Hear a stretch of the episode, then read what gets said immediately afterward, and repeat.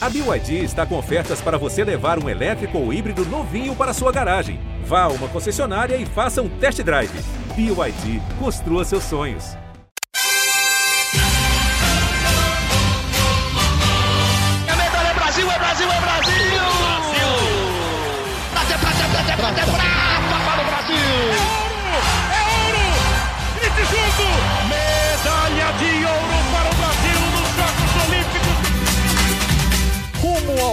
Pódio! Saudações Olímpicas! Este é o Rumo ao Pódio, o podcast de esportes olímpicos da Globo. Eu sou Marcel Merguizo, estou em casa, em São Paulo. Hoje, terça-feira, 19 de julho de 2022, quando faltam 738 dias para os Jogos Olímpicos de Paris em 2024. Mas calma, tá complicado fazer a conta? Pensa que daqui a uma semana faltarão exatos dois anos para os Jogos Olímpicos de Paris. Isso mesmo, dois anos para abertura da Olimpíada Parisiense em 2024. A conta é mais fácil, faltam apenas dois anos, falta só uma semana. Mas o mais importante de tudo nesta semana é que Guilherme Costa não estará comigo, infelizmente. Estou sozinho aqui, mas não, não é isso que é importante. O importante é que a Lisa nasceu, sim, a filha, a filhinha de Guilherme Costa nasceu. Então, parabéns para ele, parabéns para o grande papai Guilherme Costa, parabéns para a Lisa. Seja muito bem-vinda, muito bem-vinda mesmo. Parabéns à mamãe Magê, né? Parabéns, Magê, parabéns, Gui, parabéns, Lisa. Este programa é em homenagem a vocês. Lisa nasceu no último dia 17, então agora o Gui não vai estar neste programa, neste episódio, não vai estar nos próximos também. Ele fará algo muito mais cansativo, sim, mas muito melhor, muito mais apaixonante que é ser pai. Então, parabéns, Gui. O programa de hoje em homenagem a você, claro. Parabéns, Magê. Parabéns, Lisa. De novo, vou repetir quantas vezes for preciso aqui, porque eles são uns queridos. E sim, o podcast Rumo ao Pódio é em homenagem a eles hoje. Como não estarei com o Gui aqui, tem uma entrevista especial. Trouxe uma entrevista especial para falar um pouco de como não ser esses dois anos de preparação do Brasil rumo a Paris. Nesta semana, aqui no podcast Rumo ao Pódio, vou ter a companhia, a companhia ilustre de Ney Wilson, diretor de alto rendimento do Comitê Olímpico do Brasil, o COB. Ney que assumiu essa importante função lá no COB no fim de março, começou a trabalhar seriamente ali já em abril. Ele, vocês lembram, a gente comentou aqui no podcast, ele entrou no lugar do Jorge Bichara, que agora trabalha na Confederação Brasileira de Atletismo, mas o Ney tem, ó, muita experiência lá na Confederação Brasileira de Judô. E eu vou querer saber primeiro, Ney, como, como estão esses três meses aí já de, de trabalho ativo no COB, mas antes disso ainda, obrigado pela participação, claro, de um lugar importante. Ney está em Santiago, no Chile, sede dos Jogos Pan-Americanos já do ano que vem, já, já com reuniões importantes, estou vendo apresentações importantes, então obrigado por, por nos atender aqui no Rumo ao Pódio, Ney. Valeu mesmo. Eu que agradeço a toda a equipe aí do Rumo ao Pódio por essa oportunidade de estar aí conversando e batendo papo aí com vocês. Obrigado mesmo.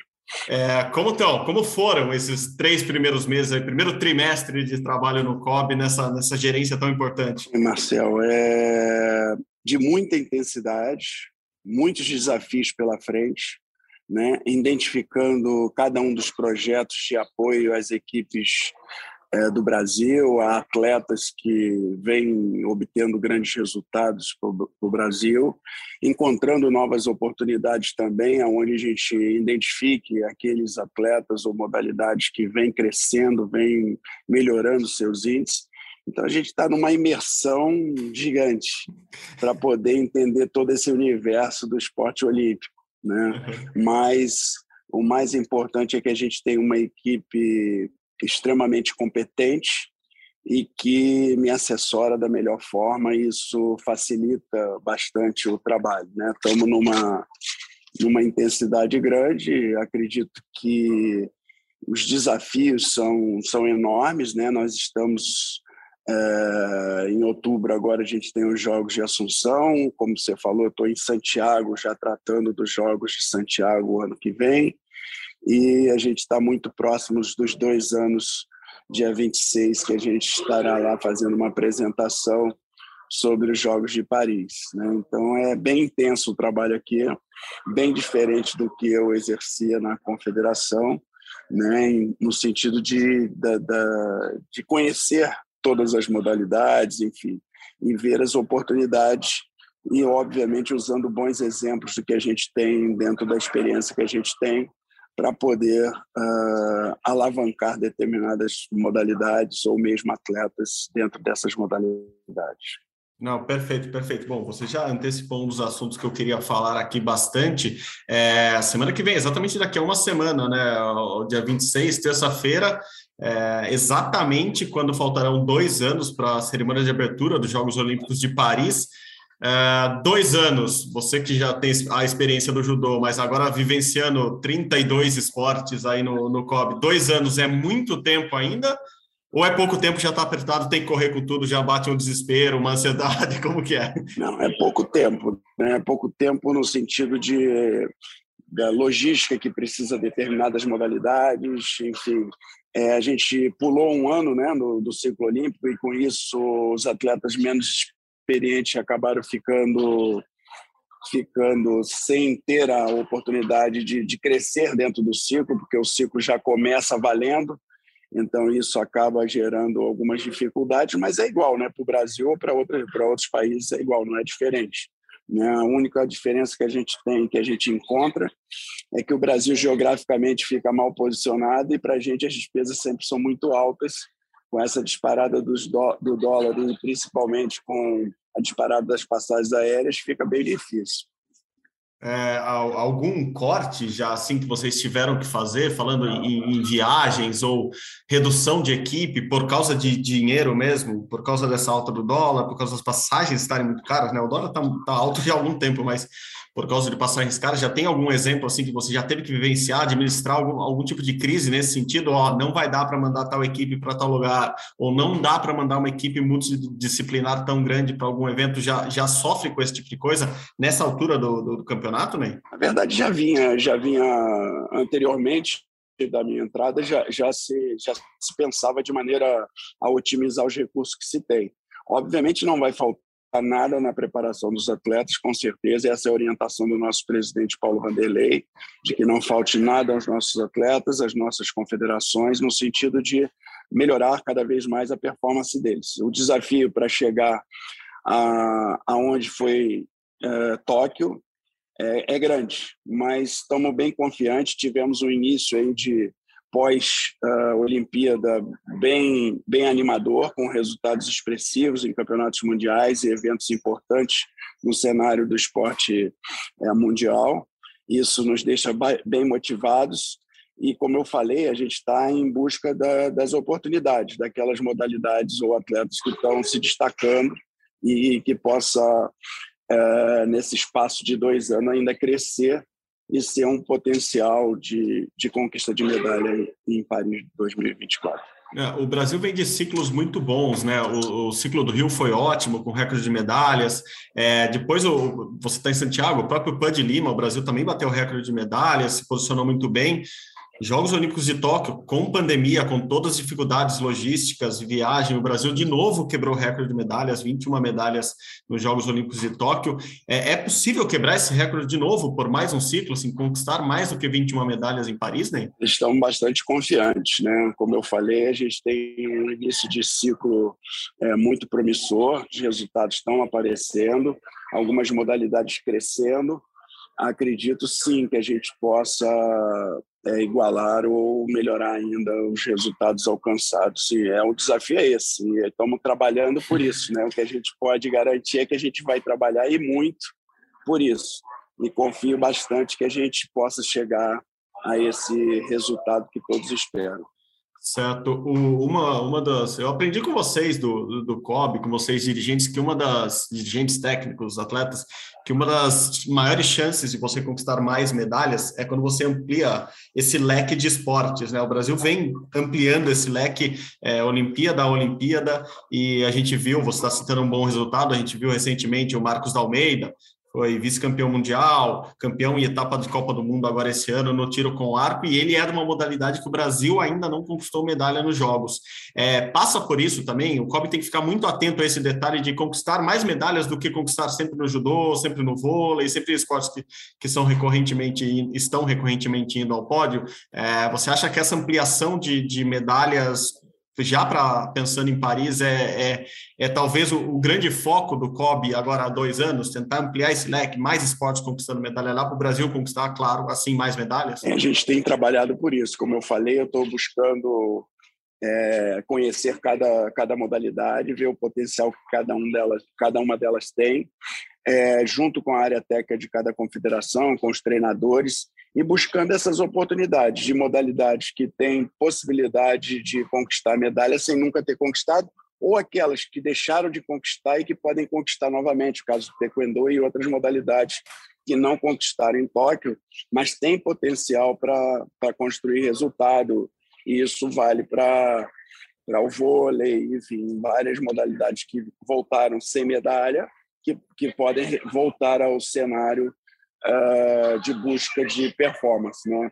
É, eu acredito que para a gente poder chegar ao que a gente deseja, que é aumentar esse esse leque de resultado, eu acredito que a gente tem que ter aí para cada medalha conquistada é, três ou quatro possibilidades, né? E aí a gente realmente entende que a gente possa é, superar o resultado alcançado, que foi um resultado brilhante em Tóquio, mas é, eu estou bem confiante, estou ainda nesse processo de entender cada modalidade e de que forma a gente pode investir melhor para obter melhores resultados. Uhum. E até contar um bastidor aqui ontem, é, na segunda-feira, né, para quem está escutando o podcast outro dia da semana, é, eu estive em Santos com Ana Marcela Cunha, com Fernando Pocente, conversamos bastante sobre essa preparação deles para já pensando em Paris, né? já pensando que faltam agora apenas dois anos para Paris, e, e, eles elogiaram muito essa, essa ajuda que o COB, essa, esse planejamento que o COB faz junto com eles, né? E, e revelaram, inclusive, que o planejamento até Paris, até o dia da, da busca do bicampeonato olímpico, está pronto. É, é, isso mesmo? Tem, tem modalidade, tem atleta que o COB coloca lá, ia falar, coloca o dedo não, mas coloca a mão inteira e ajuda a se preparar e já tem a preparação até o, o dia da, da da disputa nas Olimpíadas daqui a dois anos, é isso? Sim, nós temos várias modalidades que já estão nesse, nesse patamar, que já, já tem o seu planejamento e com total apoio do Comitê Olímpico do Brasil nesse sentido. Né? Todas as iniciativas, como a, o exemplo que você citou da Ana Marcela, do Pocente, que é um treinador que vem é, mostrando aí a, é, realmente um caminho muito especial na, na, em águas abertas, e tem outros atletas crescendo que estão trabalhando com ele, né? Então acredito bastante que a gente possa sim é, estar direcionando e otimizando melhor o recurso no sentido daquelas que já estão mais avançadas e poder auxiliar naquelas que ainda estão precisando é, pensar mais a médio prazo, pensar não pensar no ano de 23, mas pensar em 23 e 24, né? Então a gente está buscando essa aproximação com a área técnica de cada confederação nesse sentido. É, a gente falou aqui de duas, o tiro com arco, no caso do Marquinhos, e a Ana Marcela na maratona aquática, que obviamente o, o COB investe muito e há muito tempo, né? O Marquinhos, sei que desde 2014, a Ana Marcela já desde outro ciclo. É, e as, como ficam as confederações que não estão tão bem assim, atletas que não estão com planejamento tão bem feito? Como que é administrar? É quase que eu ia falar égua, assim, né? Mas administrar essa relação de, de esportes que não estão aí na beira de conquistar uma medalha, mas claro, querem o apoio do COB para, quem sabe, em 28 e 32 conquistar uma medalha. Como, como que é essa relação toda, Ney? Olha, eu, eu digo que eu pensei que seria muito mais é, desafiador, mas nesse sentido eu fui eu tive uma receptividade muito grande, né?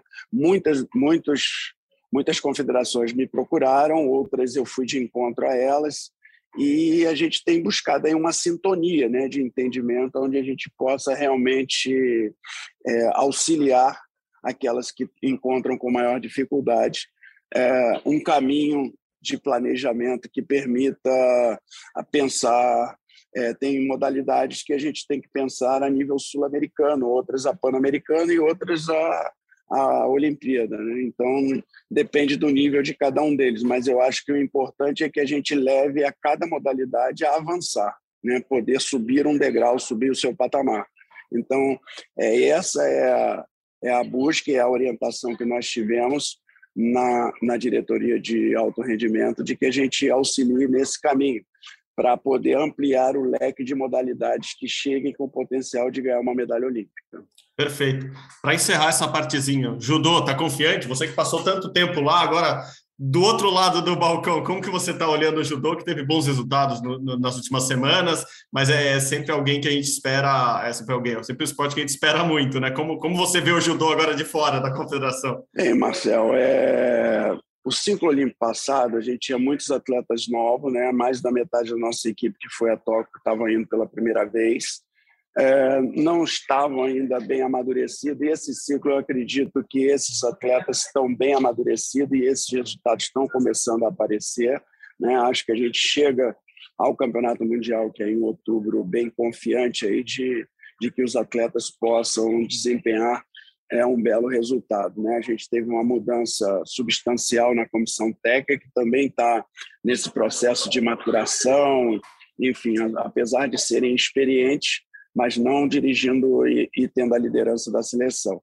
Então, tanto o Kiko como a, a Sarinha é, hoje desempenham um papel fundamental no sucesso desses atletas jovens que estão chegando e que estão amadurecendo e acredito que eles possam realmente trazer grandes resultados para para o esporte olímpico brasileiro. Boa, Ney. Cara, muito obrigado mesmo. Sei que você tem é, reuniões, apresentações e compromissos importantes aí em Santiago, mas já deu para ter uma boa ideia do que a gente, a gente pode ver no time Brasil nos próximos anos. Para encerrar, tá otimista com PAN de Santiago no ano que vem e Paris 2024? Agora, quase um ano para o PAN quase dois anos para Paris. Uh, podemos dizer que o time Brasil vai, vai, vai estar bem nos próximos dois anos, aí, bem representado? Não tenho dúvida, o empenho é grande de todas as confederações em evoluírem, melhorarem e o, o COB está pronto a dar o suporte necessário para cada um poder crescer. Valeu, Ney. Muito obrigado de novo. Um abraço aí a todo mundo do, do COB também que ajudou nessa, nessa entrevista rápida, mas produtiva. Nada como um, um, um mestre do judô, sabendo que ali o pouco tempo que a gente tem que aproveitar, a gente consegue aproveitar com, com um bom papo. Obrigado e a gente se fala em breve, quem sabe já aqui na próxima terça-feira em São Paulo, no evento em comemoração, né? É, nessa contagem regressiva para os dois anos para Paris. Obrigado, viu, Ney? Bom, deixamos Ney Wilson lá na reunião, reunião importante lá em Santiago, no Chile.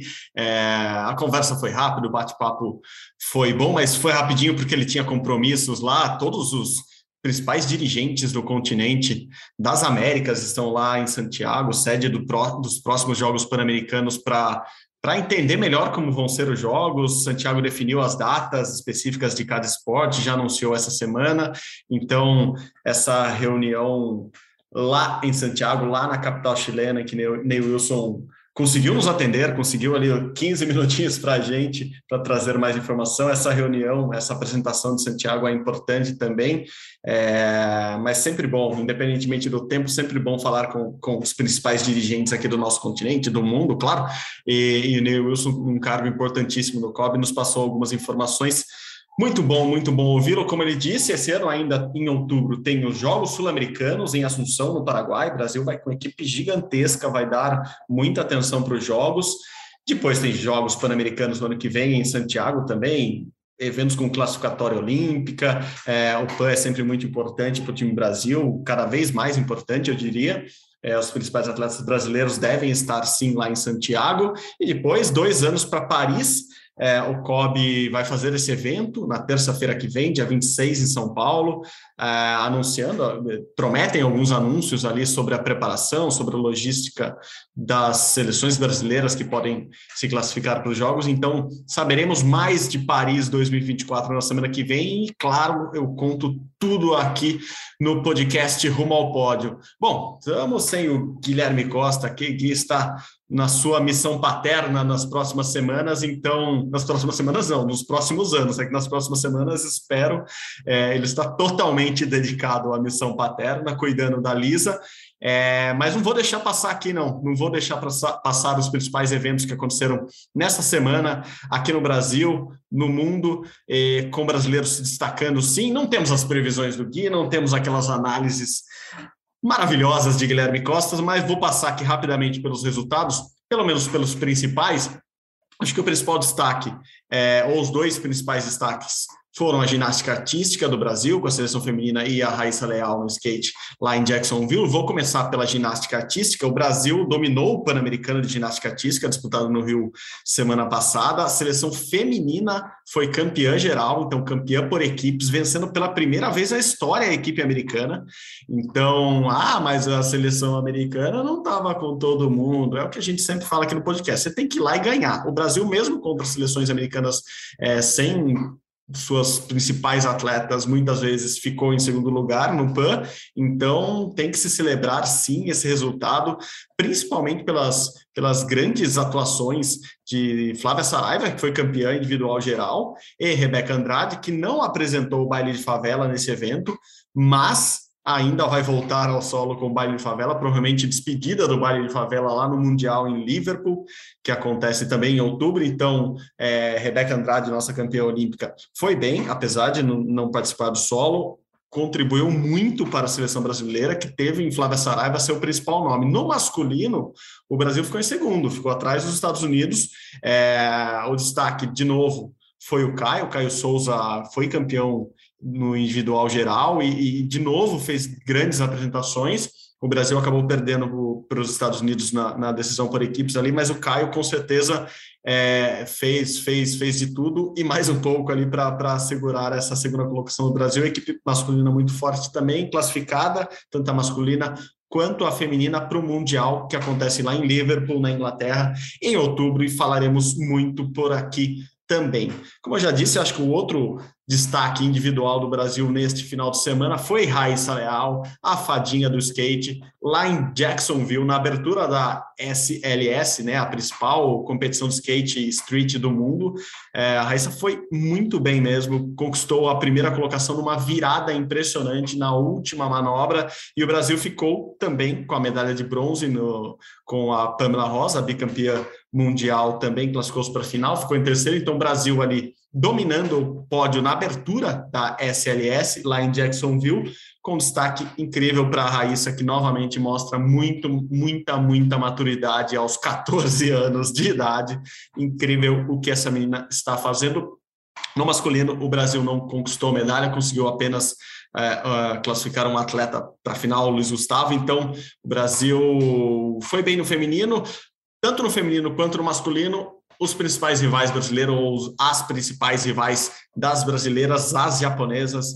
A Oda fez a maior nota da história de uma, de uma competição é, feminina no street, conquistando a nota 9.4 com uma manobra impressionante. Eu eu não vou conseguir repetir o que Geninho fala nas transmissões aqui, apenas o uou é o máximo que eu consigo perto das narrações dele, mas é, a Oda muito bem, três japonesas na final feminina, no masculino, dois japoneses dominando de longe a competição, então fiquemos atentos, acho que de novo no, nas Olimpíadas de Paris em 2024 será um Brasil e Japão ali decidindo as principais medalhas, no masculino o, os Estados Unidos estão um pouco à frente, então também é, brigam por medalha, mas se, se uma projeção que a gente consegue já fazer há dois anos nos Jogos de Paris é que Brasil e Japão no skate street vão dominar ali os pódios, tanto no masculino quanto no feminino. No masculino, eles estão muito à frente. Essa, essa etapa de Jacksonville foi impressionante ver os, os japoneses atuando com manobras incríveis mesmo. Então, atenção nele. No feminino é, vai ser aquela briga Pamela Raíssa contra pelo menos umas duas ou três japonesas ali na disputa. Passando do skate para o vôlei, já foi há um tempinho? Já foi há um tempinho? Não, foi agora. O Brasil perdeu a final da Liga das Nações, ficou com a prata, ficou com o vice-campeonato, perdendo a final para a Itália. Diego Nu, que está jogando absurdamente bem. Mas as notícias são ótimas. Assim, essa prata do Brasil, acho que assim como a prata na Olimpíada de Tóquio, é para ser muito comemorada, principalmente pela renovação que José Roberto Guimarães conseguiu fazer de novo. É isso, ele há 30 anos faz boas renovações, é a especialidade de José Roberto. José Roberto mandou muito bem de novo, é, muitas jogadoras atuando em altíssimo nível. O Brasil ficou com a prata, perdeu a final para a Itália por 3 sets a 0. É, foi na Turquia, a Turquia e a Sérvia fizeram a disputa do terceiro quarto com vitória das Sérvias. Então é, é, bom ficar olhando. Daqui a pouco tem Mundial, é bom ficar olhando para essas seleções. Daqui a pouco tem Mundial Feminino, que tem esta semana para a gente prestar atenção também com transmissão lá do Sport TV. É a Liga das Nações masculina. O Brasil joga nesta quarta-feira já contra os Estados Unidos pelas quartas de final. Então vamos ficar muito atentos a isso também. O que ainda está rolando, então vou, vou, vou, até resumir um pouco aqui, porque teríamos muito para falar de atletismo, mas vou segurar um pouco para a semana que vem com, com o panorama do Brasil lá no Mundial de Atletismo de Eugene, no Oregon, é, mais definido. O Brasil até agora, até esta terça-feira à tarde, não conquistou nenhuma medalha. O principal destaque do Brasil foi Darlan Romani, até agora com um quinto lugar no arremesso de peso. Danielzinho terminou em oitavo a maratona. Uh, Caio, Caio, Caio Bonfim terminou em sexto na marcha atlética e acho que foram os melhores resultados do Brasil até agora. No 100 metros, dois atletas foram até as semifinais, assim como o Rafael Pereira no 110 com barreira, mas ficou nisso. O, o, grande, o grande nome do Brasil nesse Mundial, e talvez o grande nome do Brasil no atletismo no momento, é, seja ele, Alisson dos Santos, Alisson Brandon Pio, gelado dos Santos, ele, ele compete hoje à noite, quase amanhã, lá às 10 para meia-noite desta terça-feira, então não, não está aqui no podcast ainda é, o resultado do Pio, mas ele passou com o melhor tempo para as finais. É, a disputa realmente deve ficar entre o Alisson, o Ray Benjamin dos Estados Unidos e o Karsten Warholm da Noruega. Eles três devem brigar pela, pelo ouro ali, com um ligeiro favoritismo por Warholm, por tudo que ele fez na carreira dele como, como atleta do 400 metros com barreira. É, se ele estiver bem é, capaz dele, de, dele ganhar é, sem, sem grande esforço, não, mas sem, sem grande. Sem, sem grande disputa, digamos assim, se bem que por tudo que o Pio fez nas últimas provas, ele é o cara que deve incomodar ali o Varrom. Tomara que eu esteja enganado, tomara que o Varrom esteja 100% e o Pio atropele na reta final ali com o recorde mundial e tudo mais. Você que está escutando o podcast, não nesta terça-feira, mas quarta, quinta, sexta, sábado, pode mandar mensagem nas redes sociais dizendo que eu estava errado e que Varrom não é tudo isso e quem é tudo isso é o Pio. Tomara mesmo. É, e o Ray Benjamin deve ficar na terceira colocação, mas tudo pode acontecer numa prova de barreiras, inclusive as barreiras atropelarem alguém ou atrapalharem alguém, melhor dizendo. É, outro mundial que está ocorrendo essa semana e que o Brasil não foi bem nesse caso foi o de esgrima. Uh, o Brasil tem em seu principal nome a Nathalie Mulhausen, campeã mundial de espada em 2019, mas dessa vez, apesar das seis primeiras vitórias nos seis primeiros confrontos, passou invicta ali pela, pela fase de classificação, digamos assim. A Nathalie, a Nathalie perdeu por 10 a 9 para a chinesa Chen Wei Ling, é, chinesa de Hong Kong, desculpa, e, e, e, saiu, acho que precocemente do Mundial. Uh, eu falei com a Nathalie até na véspera da, da competição dela, ela disse que estava com muita vontade, que é, depois de todas as mudanças que ela teve na vida pessoal e profissional depois de, de Tóquio, ela estava num bom momento de novo, mas infelizmente desta vez não deu para a Nathalie, que merecia estar entre as 10 principais do mundo. A gente sempre fala aqui, o Gui sempre ressalta que a espada feminina na esgrima é, é a modalidade mais disputada, talvez de todos os esportes seja o mais difícil de fazer uma previsão, porque tem ali 10, 12 atletas que podem ser campeãs. A Nathalie hoje é 35 do mundo e está fora desse, desse, de, de, dessa disputa, mas a gente torce para que em casa, ela que morou a vida inteira ali em Paris, na França, em casa ela consiga trazer essa inédita medalha para o Brasil na esgrima. E para fechar, é, algo muito importante que pode acontecer já nos próximos dias: o Brasil no futebol é, tem a chance de ser, ter a primeira seleção classificada para Paris. Isso porque a seleção feminina está lá na Copa América, ganhou da Venezuela semana por 4 a 0, se classificou com muita tranquilidade para a semifinal. A semifinal é terça que vem, exatamente no dia que ficarão faltando dois anos para Paris. Então o Brasil pode, pode conseguir essa primeira vaga. Basta o Brasil passar pela semifinal, porque as duas primeiras seleções da Copa América garantem vaga nos Jogos Olímpicos de Paris. Então, o Brasil passando ali pela semifinal já garante vaga. O jogo deve ser, vai ser definido ainda, deve ser contra Paraguai ou Chile, acho que deve ser contra o Chile. Então, o Brasil passando pela semifinal já garante vaga. Então, todas as sortes do mundo para as meninas ali comandadas pela Pia, que podem sim, no dia que faltarão dois anos para as Olimpíadas de, de Paris, quase falei Tóquio aqui, é, porque os Olhos de Tóquio vão fazer um ano que acabaram. Esse ciclo menor está atrapalhando a nossa, a nossa mente aqui, mas tomara que, que a seleção da Pia já garanta, acho que tem muita chance, é quase certeza que vai garantir essa primeira vaga brasileira para os Jogos de Paris. Gente, é isso. Hoje apenas eu aqui sozinho, porque Gui está com uma missão muito maior é, nesta semana e na próxima também. Mas espero ter trazido muita informação para você dos esportes olímpicos. E essa entrevista bacana do Neil Wilson também, para a gente já começar a imaginar como o Brasil, como o time Brasil está planejando essa, essa ida aos Jogos de Paris agora que faltam dois anos. É isso, galera. Muito obrigado mesmo pela participação de vocês aqui, ouvintes, vocês que sempre participam pelas redes sociais também, mandem mensagens, críticas, elogios. Semana que vem tem mais. Como vocês sabem, o Rumo ao Pódio é uma produção minha e do Guilherme Costa. A edição nesta semana está com o Lucas Garbelotto. A coordenação é de Rafael Barros e a gerência de André Amaral. Você encontra nosso podcast lá na página do GE. Vai lá, ge.globo barra Rumo ao Pódio ou no seu agregador, tocador de podcast favorito, assim como no Globoplay.